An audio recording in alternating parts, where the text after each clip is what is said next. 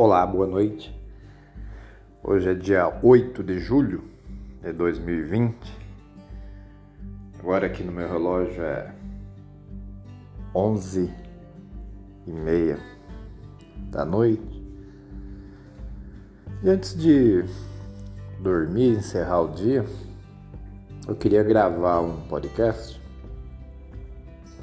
falando sobre a luz de Deus ou a luz inacessível,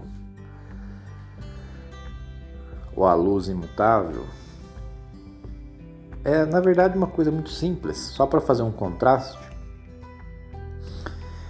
O que torna a vida possível? Vamos refletir um pouco. Primeiro, pensando na questão dos ateus. Os ateus, para um crente, nada mais é do que mais uma prova da existência de Deus. Por quê? Porque Deus não é passível de ser provado ou não provado. Deus, né? Deus está acima dessas manipulações humanas. Quem acredita em Deus acredita por conta da fé. E a fé é um dom, é um presente. Então a gente vê assim entre os ateus, inclusive pessoas muito inteligentes, né? Muitos cientistas também. É, não só cientista, né? Nem todo ateu é inteligente, mas tem muitos ateus inteligentes. Uh, enfim, homens, mulheres, né?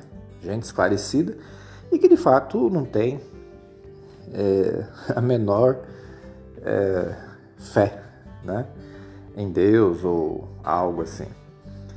Então é muito interessante porque a gente consegue ver aí que de fato não é a inteligência ou a capacidade que pode revelar Deus. Né?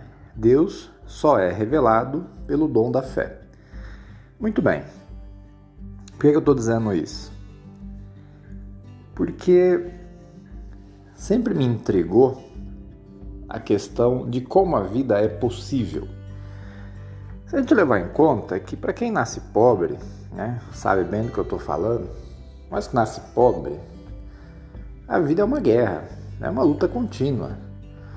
Você não sabe se vai ter comida, você não sabe se vai ter energia elétrica, você não sabe se vai ter emprego, você não sabe nada. Né? Então, assim, você começa a aprender a a contar com a providência divina assim, na marra.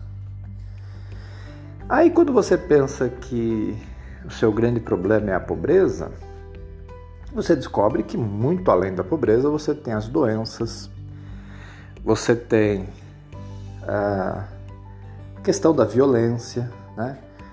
seja uma violência da ordem de um assalto, né? de alguém que rouba, o bem do outro, seja a violência do ponto de vista de uma psicopatia, quer dizer, que é alguém que vai fazer mal para o outro, não buscando algum benefício material, mas simplesmente dando vazão à própria loucura, à própria insanidade. Bom, aí você vê que além da pobreza tem a violência, tem a, né, a questão da doença. Então, se você escapa de uma coisa, mas você pode cair em outra, né? Pode morrer por uma doença qualquer. Dentro do campo da doença, da questão da, da saúde, você tem aí vírus, bactérias, enfim. O que eu estou querendo dizer é, se você já prestou atenção, que tudo que está ao nosso redor concorre, de certo modo, de maneira contrária à vida. Né? Poluição do ar, poluição dos rios. Se escapa de tudo isso, aí você tem políticos corruptos. Se escapa de político corrupto, você pode enfrentar um clero ensandecido, enlouquecido. É, ou seja,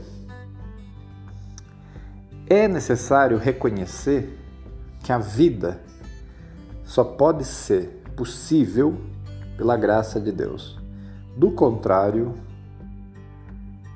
o que a gente observa é que ela se torna inviável, impossível E eu queria terminar o dia de hoje com essa reflexão, né?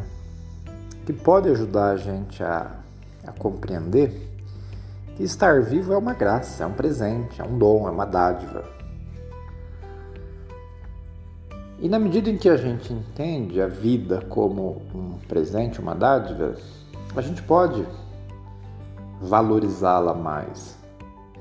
E valorizando, a gente pode então começar a compreendê-la melhor.